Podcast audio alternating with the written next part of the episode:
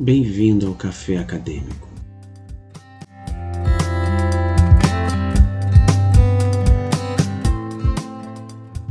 Hoje vamos conversar com Rafael Marques, jornalista da Rádio Globo CBN e dos canais Disney.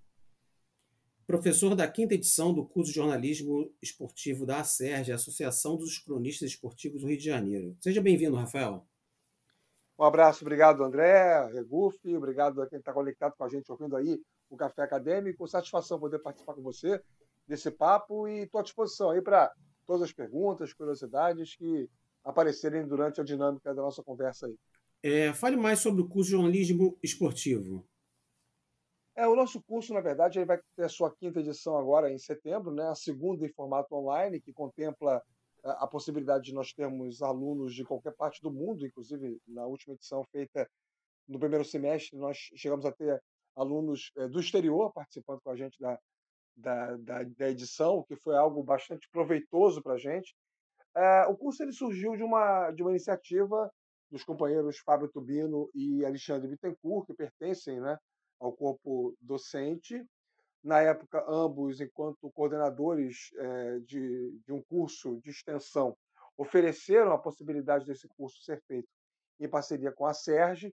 Isso aconteceu em 2017, é, na transição da, do último ano da gestão do Marcos Penido para o primeiro ano da gestão do Heraldo Leite, voltando à, à presidência da SERG. É, o, esses dois levaram a ideia do curso, entendendo que, enquanto uma entidade de classe, né, que ajuda a regulamentar a profissão, o exercício do ofício de jornalista esportivo também para fins de cobertura externa, acesso a estádios e outras dependências que sejam é, de, de, cunho esportivo, a SES deveria também é, ser uma, uma ponte, uma, um espaço de entrada para é, questões relacionadas à, à, vida acadêmica. A intenção do, dos dois era oferecer à SERJ um projeto que contemplasse a possibilidade de companheiros que estejam atuando no mercado de trabalho pudessem contribuir com as suas experiências, seus conhecimentos, num curso de extensão, que é algo previsto dentro do, do MEC, né? uma, é uma ação, uma atividade profissional é, regulamentada, e é, esses companheiros que eh, se dispusessem a ajudar, cada um dentro da sua especificação, iria falar sobre um determinado assunto que tivesse mais domínio. Na época, eu era vice-presidente da SERG, na gestão do Marcos Penido, hoje eu sou membro do Conselho Fiscal. A SERG, só para ficar muito claro para quem está ouvindo a gente, a Associação dos Cronistas Esportivos do Estado do Rio de Janeiro, é ela que regimenta, né, uma entidade centenária, a atuação é, da crônica esportiva nos estádios. E na época, eu era vice-presidente, é, a gente debateu esse assunto em diretoria, achamos interessante o projeto que foi levado por esses dois companheiros, e aí a dúvida era se de que forma isso seria viabilizado, porque a SERG não é, não tem nem eh, estrutura física, né? Eh, ela funciona no quarto andar eh, de um prédio pequeno no centro da cidade, sede própria, mas ela não tem uma estrutura física com capacidade para absorver um curso.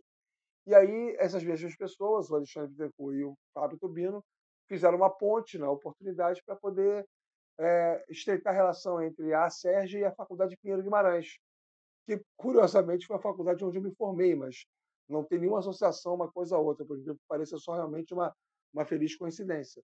A Faculdade Pinheiro Guimarães achou interessante ser parceira do projeto e fizemos aí, lançamos o primeiro curso de extensão, em jornalismo esportivo é, a Sérgio Pinheiro, ou Pinheiro a Sérgio, não lembro agora qual era a ordem, acho que era Sérgio Pinheiro. E divulgamos o curso era com aulas presenciais, é, estabelecemos lá uma quantidade de, de, disciplinas com carga horária, dividimos as disciplinas pelas características né, é, de cada um dos, dos é, professores, e aí formamos a primeira turma, que foi no segundo semestre de 2017 e fizemos a, a, segunda turma foi em 2018, a terceira em 2019, faremos a quarta em 2020 quando veio a pandemia. E aí passamos algum tempo debatendo entre nós se valia a pena fazer um curso desses online, porque é, grande parte das atividades ela era associada a trabalhos práticos, né? como gravação em estúdios e, e enfim, visita a estádio. É como fazer isso né, em caráter online, no meio de uma pandemia. Mas aí, depois de muito discutir, adaptamos o formato e arriscamos fazer o modelo online. Foi um sucesso absoluto, que foi desenvolvido agora esse ano, a quarta edição. Foi tão boa a quarta edição que resolvemos fazer a quinta. Né? Os alunos gostaram, enfim, nós nos sentimos muito confortáveis em, em, em adaptar o conteúdo para uma aula online ou para aulas online e continuamos a, a fazer essa, esse projeto e vai agora para a sua quinta edição. Em resumo, é mais ou menos isso que, que versa aí sobre a, a história do nosso curso. É, dentre todas as disciplinas é, que eu estava vendo, assessoria esportiva, estudos olímpicos, no seu caso, rádio jornalismo, reportagem, outros, é, qual o objetivo específico da disciplina de, de radialismo esportivo? É, essa está é, tá sob minha responsabilidade. Né? A gente faz uma. Na verdade, como ser um curso de extensão, o, o, esse nosso curso ele não tem uma pretensão de ser uma pós-graduação. Pelo menos hoje não dá para ser. Inclusive, nem tem é, carga horária para isso. Ele é um curso de extensão, ele não é um curso de pós-graduação. É um curso com menos uh, carga de, de horária e automaticamente menos conteúdo. Mas é um curso que agrega em termos curriculares desenvolve conhecimento e o networking, né? que é a possibilidade que os alunos têm de interagir com profissionais do mercado e, adquirir mais conhecimento prático.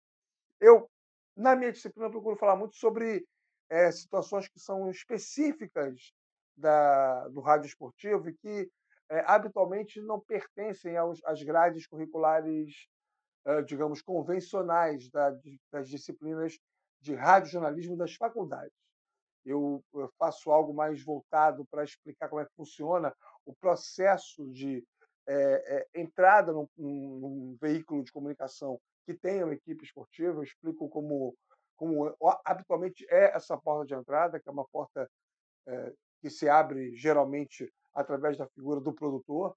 Eu explico o que é a produção no rádio, trago um, elementos específicos a respeito de é, pautas, a diferença entre a pauta pensada, a pauta, a pauta factual. Uh, trago situações cotidianas que profissionais de rádio vivem é, para mostrar as dificuldades do ao vivo.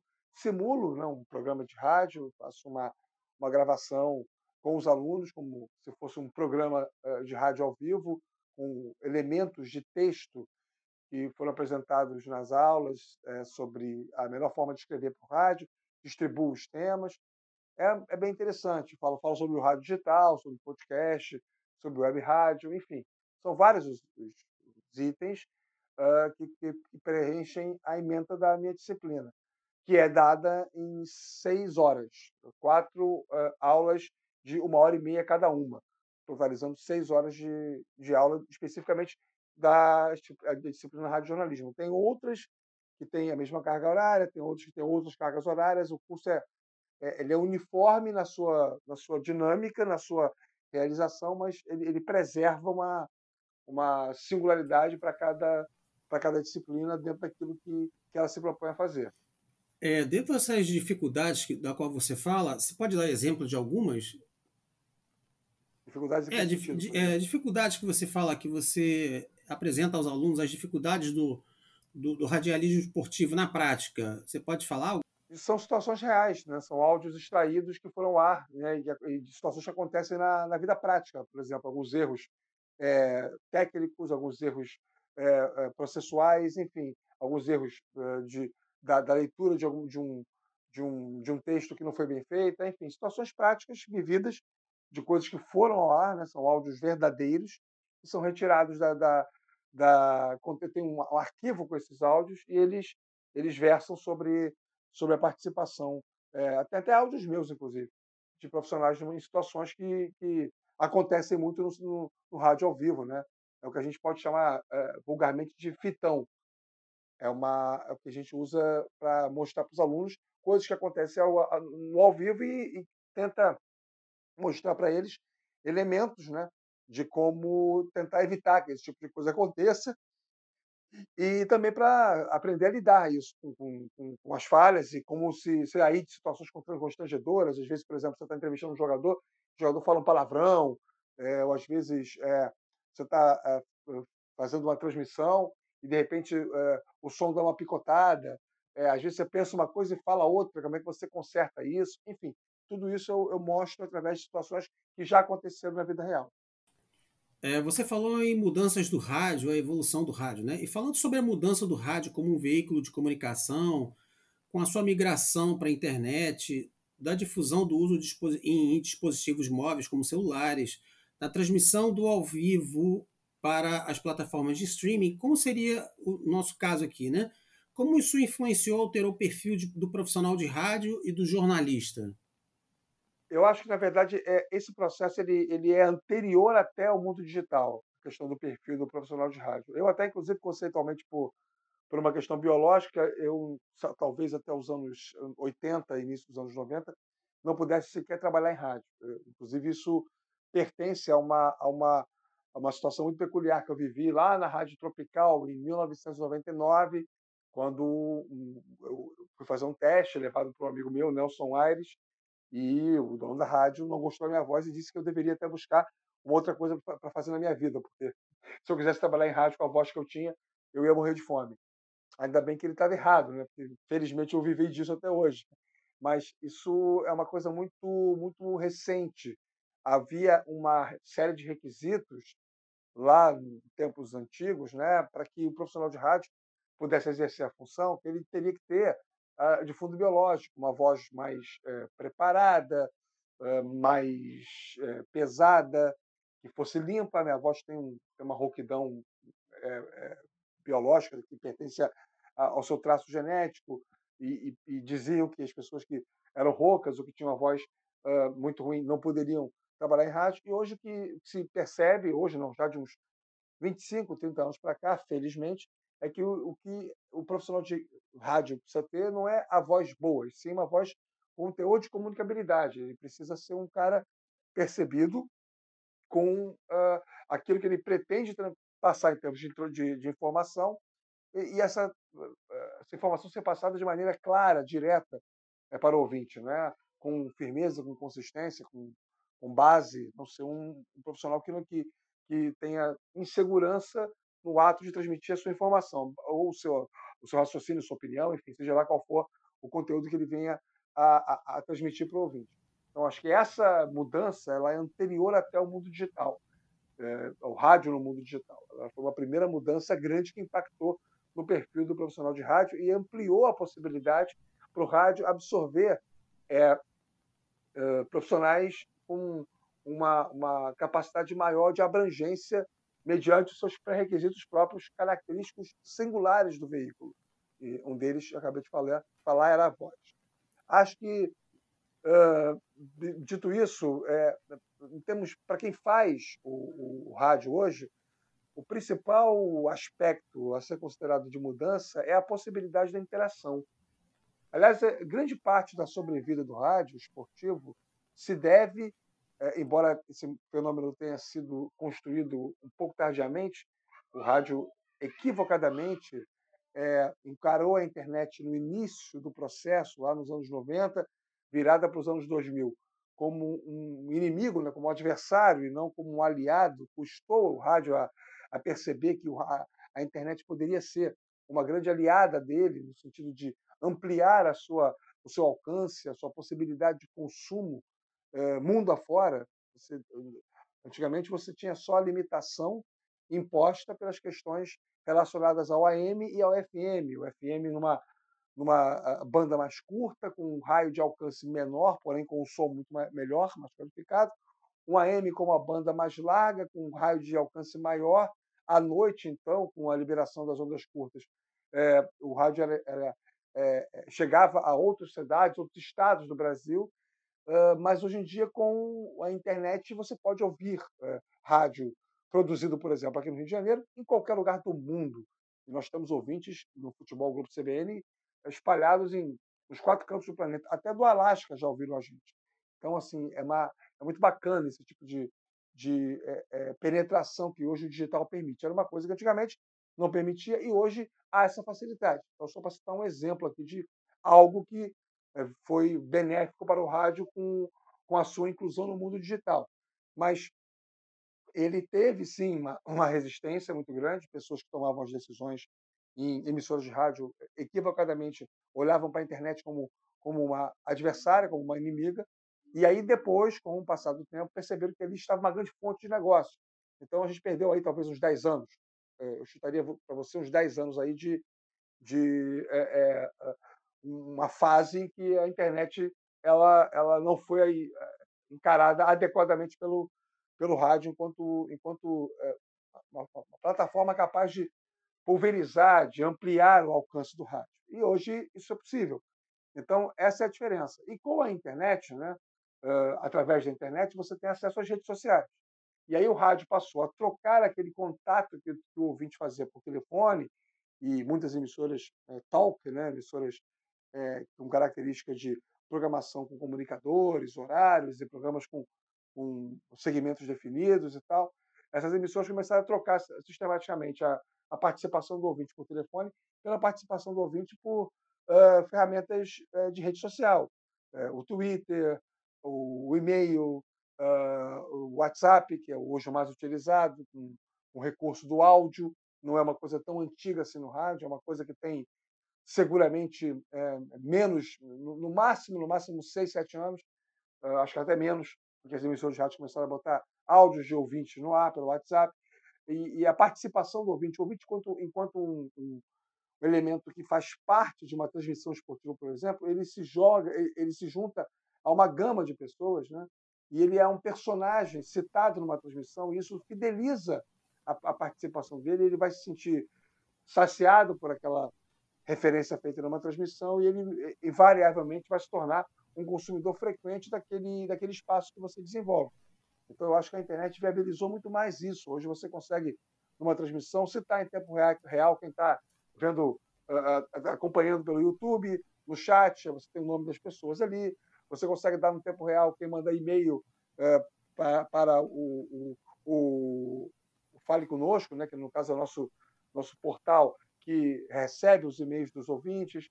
Você tem é, condições de, colocar pessoas no ar pelo WhatsApp, manda um áudio, o seleciona e, as pessoas participam com a sua voz, elas ouvem a sua voz na transmissão. Tudo isso aproximou muito o ouvinte. É, lá atrás, né, o conceito antigo do rádio dizia: ah, ouvinte é feito para ouvir. Né? Se fosse para falar, não seria ouvinte, seria falante. Esse conceito caiu. Hoje o rádio não sobrevive sem interatividade. E a interatividade ela só é uma, uma, uh, um processo viável, execuível, graças à internet. Então ela veio para justamente permitir essa aproximação maior entre o fabricante do conteúdo e o seu consumidor, e automaticamente isso amplia, muito mais a possibilidade do consumo do rádio. Né? A internet ela, ela não veio para, ao contrário do que pensavam os gestores lá 15, eh, 20 anos atrás, a internet ela não veio para ajudar a tirar público do rádio. Ao contrário, ela veio para valorizar ainda mais a possibilidade do rádio ser consumido de várias formas, e assim ele é hoje em dia. Tem os aplicativos, tem os sites, tem canal de YouTube, tem canal TV por assinatura, enfim. O rádio hoje ele, é, ele tem uma, uma capacidade de ser consumido de maneira muito mais ampla do que antigamente, que era só um aparelho de rádio, ou no carro ou em casa. É, é, eu, eu mesmo posso falar, eu falo por mim, como, como, como ouvinte, eu sou de interagir muito pela, pelo Twitter, né, principalmente, né, pelo Twitter em transmissões de rádio e, transmissão, e transmissões da TV. E acabei fazendo amizade com, com dois radialistas exatamente por isso, pela minha interação com, com, com o, o, o radialista. É, assim, o interessante de conversar com você é que você acaba se antecipando, você acabou se antecipando a perguntas minhas, né? Que eu acho interessante que você acaba. É, porque essa questão da rede social é muito interessante para pensarmos como essa é, é uma transformação. Então você vê como benéfica essa transformação através das redes sociais, né? Você vê isso como muito benéfica. É, vejo, essa geração vejo. mais recente de jornalistas, talvez mais identificada ou influenciada pela TV e pela internet, isso torna ela menos identificada com a mídia escrita e o rádio? Não, eu acho que não. Eu acho que nós temos um problema relacionado à mídia escrita, e é uma coisa que eu debato muito nas, nos fóruns que, eu participo, e, e eu já, já escrevi para site, já tive uma, tive uma, tive uma coluna na, no site que era Justiça Desportiva, que era um site independente, porém feito é, por profissionais que trabalhavam no STJD, né, Superior Tribunal de Justiça Desportiva. Eu, eu, durante um tempo, escrevi lá uma coluna semanal, eu já escrevi para para é, Sport Press lá nos anos 90. Então, assim, eu tenho algum contato com, com a mídia escrita e eu gosto de escrever.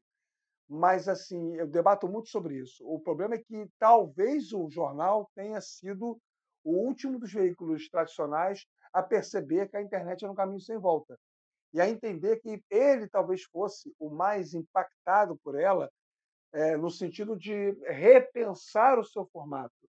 É, ele não é menos relevante do que ele já foi, ele só precisa, é, e isso o, o, Globo faz muito bem, e outros veículos fazem muito bem, é tentar fazer com que o consumo uh, habitualmente desenvolvido através de décadas, porque o veículo impresso é o mais antigo, né?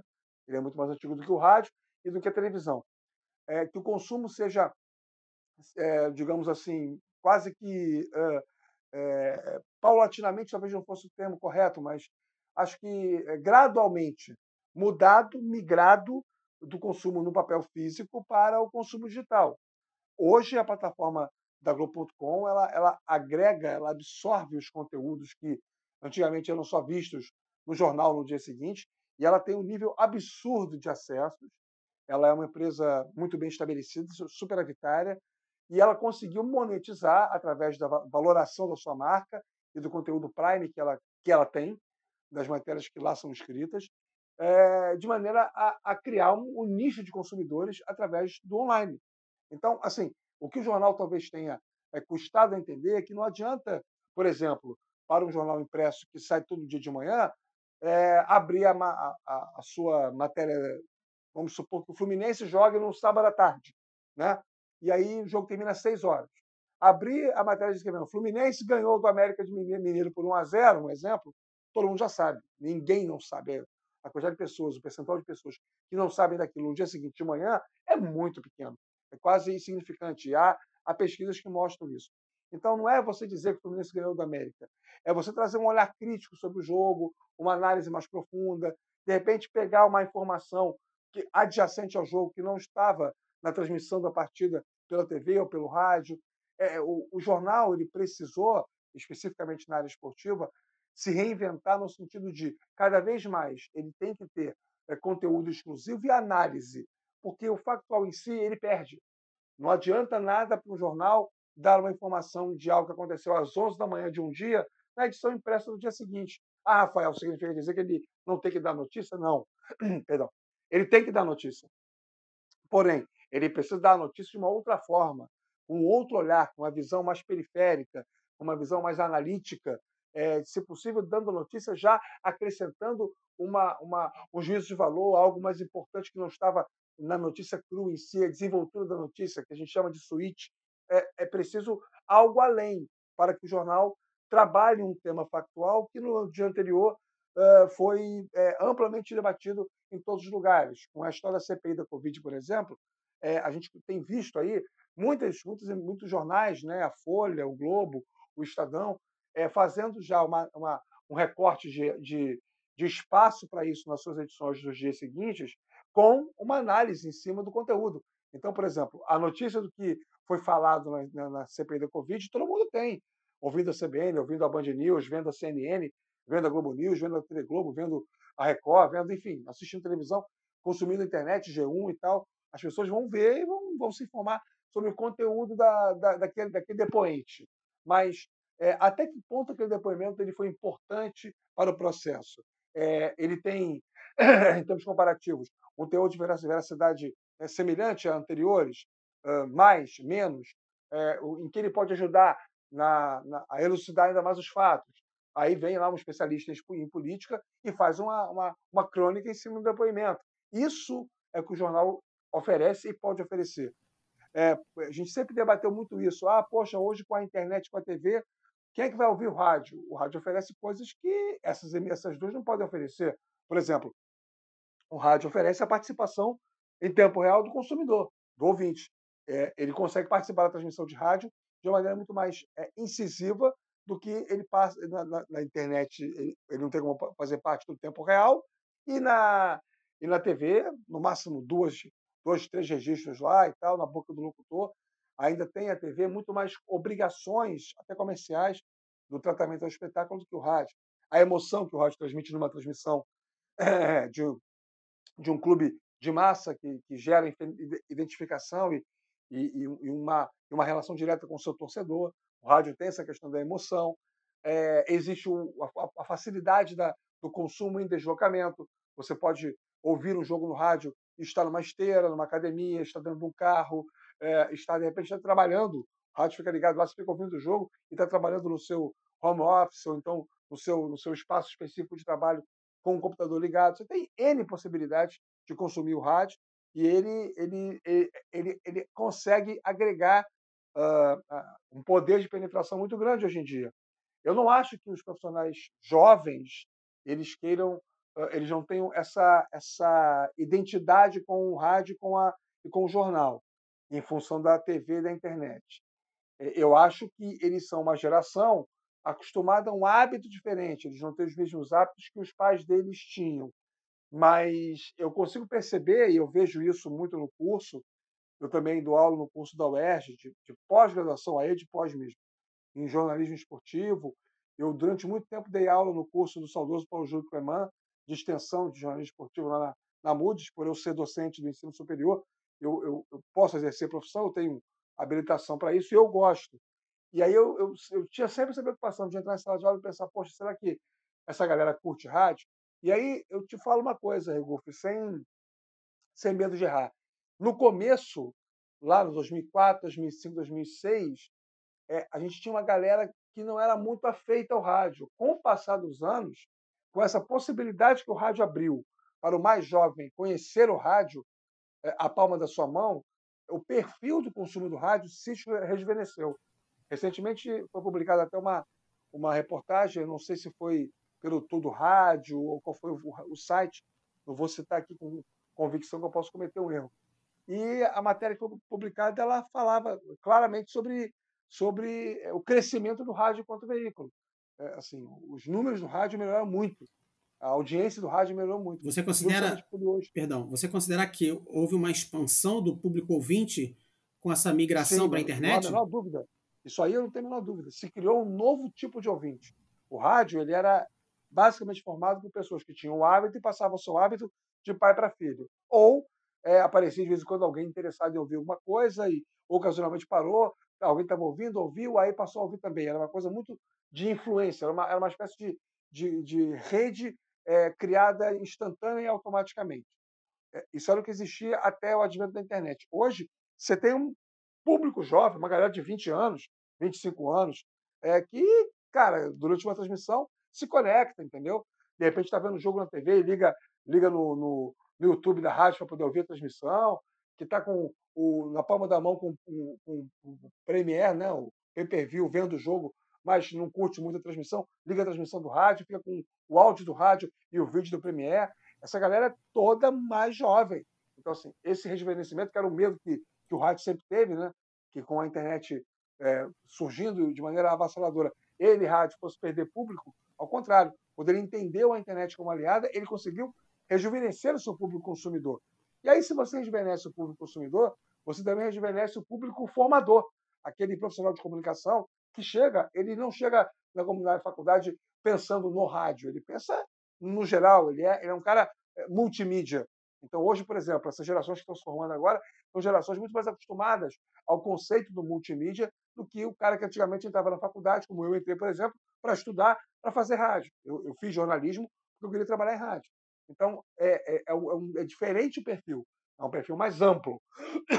E, na prática, é, o que se vê são pessoas mais jovens é, retroalimentando o hábito do consumo do rádio.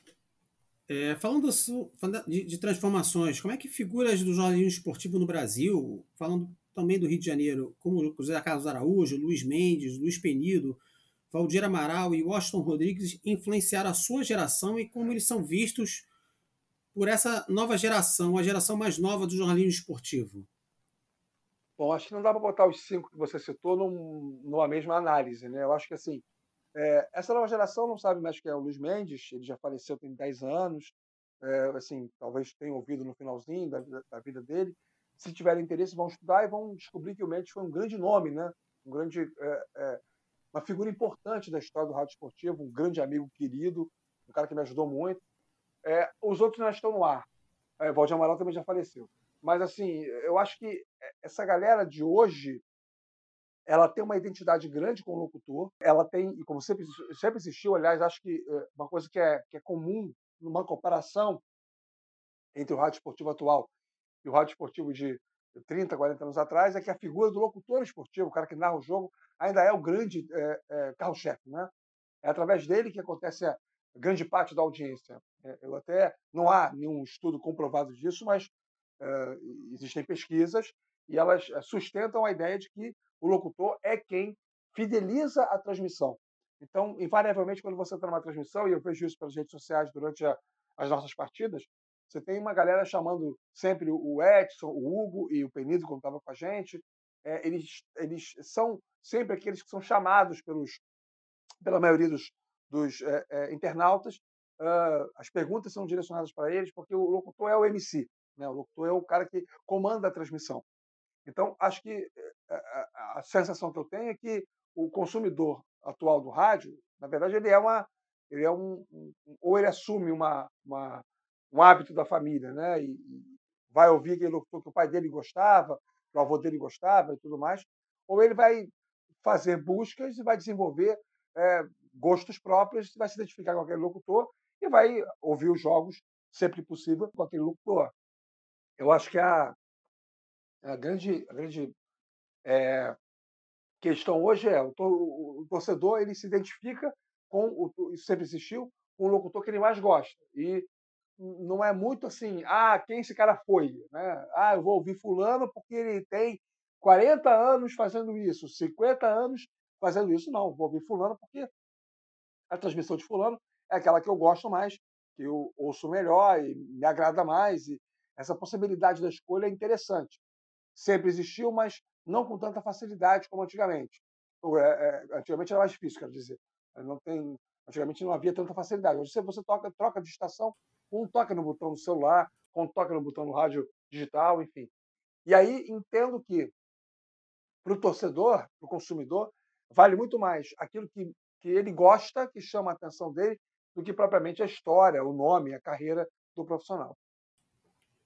É, eu citei o Luiz Mendes em função de uma, uma questão mais histórica minha, né? porque a narração dele da Copa de 50 é que, é, que eu considero ela muito marcante e ouvi, já ouvi é, narradores é, de rádio comentando sobre a narração do Luiz Mendes da Copa de 50, né, do gol do, do Gija contra o Brasil na final, né? Que isso foi um dos, uma, uma, das coisas marcantes na carreira dessa pessoa.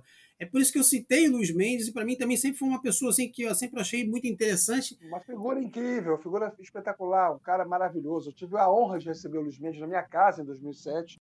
É, ele foi com a Daisy Lúcio, a gente fez um evento lá em casa é, um queijo e vinhos, né? Aí chamamos alguns, não cabia todo mundo, chamamos alguns mais próximos, alguns companheiros da equipe mais próximos, e ele foi, e foi uma, é uma, uma grande satisfação para mim poder ter recebido o Mendes em casa, lá em casa, porque ele é um, é um cara muito, eu digo lá em casa porque não era o apartamento que eu estou morando hoje, era um outro apartamento. Mas assim, era um cara muito muito querido e gostava muito de conversar, de contar histórias, uma figura respeitabilíssima, assim, um grande amigo e foi curiosamente uma pessoa muito importante para a minha monografia, porque a minha, minha, minha, meu trabalho de formatura, né, na Faculdade de Pedro Guimarães, ele foi sobre a história da, do rádio jornalismo esportivo, da narração esportiva no rádio Rio de Janeiro. E eu tive a honra de entrevistar o Luiz Mendes, e depois que não fomos trabalhar juntos, lembrei a ele, pô, Mendes, eu te entrevistei, aí ele contei um pouco, aí ele lembrou, caramba, foi, eu lembro disso, a gente foi lá para um estúdio, não sei o quê, dentro da Rádio Tupi, é, na sala, e aí trocamos de lugar porque não podia ser naquele lugar porque estava fechado. Ele tinha uma memória maravilhosa, né? E aí, enfim, ficou um grande amigo, uma figura muito querida, que infelizmente não está mais entre nós e deixou muita saudade. É, falando assim, quanto à formação do jornalista, especificamente no jornalismo esportivo, qual você considera assim, a importância de outras disciplinas e outros campos de estudo, como a história, a economia, a antropologia, para a formação e para o trabalho do profissional? Eu falo isso a partir da perspectiva de que uma das principais obras sobre a história do esporte do Brasil é o livro O Negro no Futebol Brasileiro, que é do jornalista Mário Filho, né, que é um livro de 1947. Como você considera essas áreas de, de conhecimento para o cotidiano do trabalho do jornalista? Eu acho que o conhecimento sempre é maravilhoso, ele sempre é sublime, ele sempre é soberano. Até me incomoda muito essa questão hoje em dia de uma de uma percepção de banalização do conhecimento, né? Hoje está tudo muito muito fácil através de um acesso a uma a uma busca na internet, você vai e faz lá o, o tagueamento adequado e aí a própria internet te, te mostra, te, te apresenta uma resposta em cima daquilo que, que você quer saber. Isso é, limita a intenção das pessoas, o sabor do, do saber, né? o desejo das pessoas em, em, conhecer de fato determinada área, porque o nível de, de, acesso à informação hoje é muito mais fácil. Eu, isso me incomoda um pouco. Né? Acomoda, isso acomoda a capacidade de iniciativa dos seres humanos. Né? Nessa geração que convencionou se chamar de geração Z, né? Essa galera não está acostumada a ter conhecimento, ela está acostumada quando ela precisa de alguma coisa ir lá buscar e ter a resposta pronta na mão dela. Isso, para mim, é, é, é, é um processo que desenvolve mentes menos brilhantes. Eu não tenho, não, não curto muito esse modelo. Eu sou a favor, sim, do conhecimento pleno. Eu acho que todas as áreas adjacentes à comunicação é, tipificada através das suas é, segmentações, elas são importantes. Antropologia, sociologia, filosofia, enfim, todas aquelas que, versam dentro de uma faculdade, elas agregam o conhecimento necessário. Acho importante o profissional de comunicação entender a origem da existência do seu segmento profissional e todos os fatores sociais que, ao longo dos séculos, nas mais diversas áreas do planeta, tiveram incidência sobre a história da comunicação. Eu acho que é necessário esse tipo de conhecimento. Tem gente que muitas vezes participa de uma área de uma aula teórica na faculdade e pensa, ah, eu nunca vou usar isso na minha vida para nada. Não é assim, não é bem assim. Eu acho que a academia ela traz uma base cultural necessária para todo mundo. Agora, a especialização também é necessária. É, o conhecimento não tem limite, né? O HD, que é o cérebro humano, ele é capaz de absorver uma quantidade incrível de informações na medida em que você incide nele é, componentes emocionais relevantes, como, por exemplo, o desejo. Se você tem uma vontade muito grande de conhecer certa coisa, é, esse seu desejo ele vai ampliar a área de armazenamento cerebral sua para todos os elementos que, se, que digam respeito àquela determinada situação, porque é algo que você quer, algo que você gosta, algo que te faz bem. Então, eu acho que assim, é na comunicação é indispensável que haja a possibilidade de qualificação, de ampliação do conhecimento, e acho que fazer uma outra graduação ajuda, não, não vejo nenhum problema do jornalista também ser advogado, ou também ser um professor de português, ou também ser um administrador, ou também ser um professor de educação física. Pensei até em fazer já uma segunda graduação, é porque o ritmo de vida acabou me levando à condição que eu hoje tenho, né? de trabalhar na rádio, na TV, dar aula. Sou casado, tenho duas filhas, é, então tenho uma vida que me consome. Mas eu acho que o conhecimento ele é infindável e, por mais que muitas vezes uh, exemplos práticos mal sucedidos sugiram o contrário para quem lance mão da tentativa de qualificação. Ah, poxa, estudei para caramba, mas eu não estou empregado, então não adiantou nada. Por mais que haja sempre essa percepção, eu discordo frontalmente disso. Eu acho que conhecimento é conhecimento e ele é sempre bem-vindo. É, com a maior pesquisa acadêmica, tendo o esporte como tema, é a partir da década de 90, e mais especificamente com a criação de núcleos de pesquisa da história do esporte Vou dar o um exemplo do Laboratório de História do Esporte e do Lazer da UFRJ, criado em 2006. Você considera que poderia haver uma maior aproximação e interesse de estudantes de comunicação social e de profissionais de jornalismo na pesquisa acadêmica sobre história do esporte?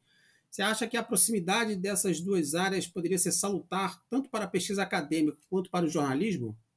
Não há a menor dúvida. Aliás, eu sempre discuti muito isso. Né? Recentemente, eu participei de uma Semana da Comunicação na Pena Guimarães, em 2017, salvo engano, é, e houve lá um debate amplo, até uma professora da, da faculdade debateu comigo em alto nível, é, porque ela é, interpretou de maneira equivocada uma observação que eu tinha feito e depois ficou devidamente esclarecido.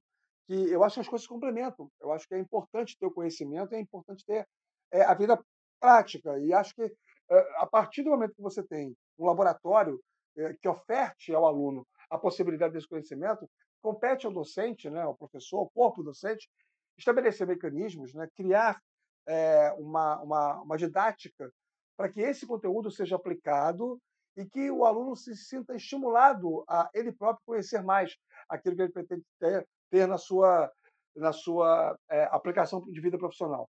Só para citar um exemplo recente, eu fui coordenador de esporte da, Rádio Globo CBN até dezembro de 2018. E, dentre outras tarefas, é, era da minha competência ajudar a elaborar a prova de estágio para os alunos que vinham tentar uma vaga de estágio dentro do Sistema Globo de Rádio. E eu nunca abri mão na, na área de esporte, eu tinha, eu tinha lá 15, é, direito a 15 perguntas né, para serem feitas na, na, prova, eu nunca abri mão de inserir pelo menos de 30% a 40% de perguntas que tivessem a ver com uma relação eh, histórica da comunicação e do esporte, que era para testar o nível de conhecimento, de informação que aquele aluno tinha, eh, aquele candidato a estágio tinha, né, um aluno já em, fase final, últimas últimos períodos da faculdade de comunicação, era para testar aquele conhecimento que ele tinha, o cabedal de informação que ele tinha, para poder colocar aquilo em prática. Faz diferença. O conhecimento esportivo é necessário para quem quer trabalhar com esporte, assim como o conhecimento de outros segmentos para quem quer trabalhar com política, com economia, com cultura, é, também é necessário. Então, eu acho que o laboratório de comunicação é fantástico e, eu, me agrada muito quando eu percebo o movimento de instituições no sentido de investir muito nessa área, porque eu acho que esse é o caminho. Eu repito, conhecimento nunca é demais, ele não atrapalha, ele é benéfico. E quanto mais um, um, um aluno tiver a possibilidade né, desse conhecimento, maior a probabilidade dele ter êxito na vida profissional. É, eu, eu falo por mim, porque assim, juntando todas as, as, as coisas que conversamos aqui, a interação, essa migração para o meio digital, esse vários campos de conhecimento, eu falo por mim, porque várias vezes já interagi com jornalistas, com, com, com locutores, e até no seu caso, eu já interagi com você em, em redes sociais por coisas que você falou ali ao vivo ou na própria rede social e assim, eu não considero é, ruim o, o, profissional, às vezes, não ter, não saber especificamente sobre aquele assunto. Não é o problema. Às vezes é um assunto tão específico como aconteceu na última Olimpíada. Um profissional não sabia exatamente o que é que o, o atleta estava buscando ali. Ele estava buscando uma bandeira, era uma, uma, uma competição de, de, de luta livre ele estava buscando duas bandeiras. Uma bandeira era a bandeira da Rússia e o cara e o comunicador que estava ali narrando, ele não sabia exatamente o que, que era. Só que quando ele pegou a bandeira, eu sabia exatamente do que, de quem era a bandeira. A bandeira do Daguestão, que é uma república autônoma dentro do, da, da Rússia. E eu mandei a mensagem por uma rede social e ele, a, a pessoa ficou assim muito feliz por, pela, pela, pela interação. Então, é, é uma mistura do, de um profissional de história como eu, de um historiador, de, um radialista, que às vezes eu falo que a pessoa não tem obrigação de saber exatamente uma coisa assim tão específica. Mas assim, eu fico feliz por todos esses, esses, campos de conhecimento, você vê assim, em, algumas, alguns jornalistas, você, você é um dos exemplos que eu dou aqui, que são pessoas que interagem bem e aceitam muito bem, principalmente a, a interação com, com, com o ouvinte, né? Que é, é assim, e, e, é tão interessante assim, nossa conversa aqui que a, o nível é tão alto que você foi se antecipando até algumas perguntas minhas, né? E eu fico muito feliz por isso, porque é, é uma interação muito grande e, e é, é, percepção e uma escolha exata do que eu queria falar sobre um profissional de rádio, entendeu? Que compreende essas diversas linhas de conhecimento, essas áreas de conhecimento, entende, é, Rafael? Não, André, eu que agradeço aí a oportunidade. Foi muito bacana conversar com você. Aliás, eu gosto muito desse tipo de, de troca, né? esse tipo de é, é, conversa, porque eu acho que ela elucida, ela esclarece, ela serve para a gente é, ampliar o nosso conhecimento, a nossa, a nossa a visão. Acho que sempre que um diálogo é feito de maneira bem construída, bem desenvolvida, ele tende a trazer resultados bem, bem interessantes para todo mundo. E espero que as pessoas que estão ouvindo a gente gostem disso, se estimulem a fazer comunicação, a fazer história, a fazer escolherem áreas né, de, de conhecimento importantes, entenderem que essas áreas elas se elas se misturam, elas se interfaceiam, elas têm pontos né, de interseção importantes. E, claro, né, sempre é, é bacana poder falar sobre isso. Eu escolhi fazer a minha especialização na docência lá em 2009, porque eu creio no poder do conhecimento e creio no papel do professor. Eu acho que o professor ele é um, um ativo importante é, dentro de um, de um ecossistema. E, de um modo geral, por mais que seja muito lugar comum que eu vou dizer, o caminho de uma nação bem-sucedida é a educação, é o conhecimento, é a informação. Então, eu agradeço muito mesmo a sua oportunidade. É, um abraço a quem está ouvindo a gente e foi um grande prazer participar contigo. Muito obrigado, Rafael. E obrigado aos ouvintes do Café Acadêmico. Até o próximo episódio.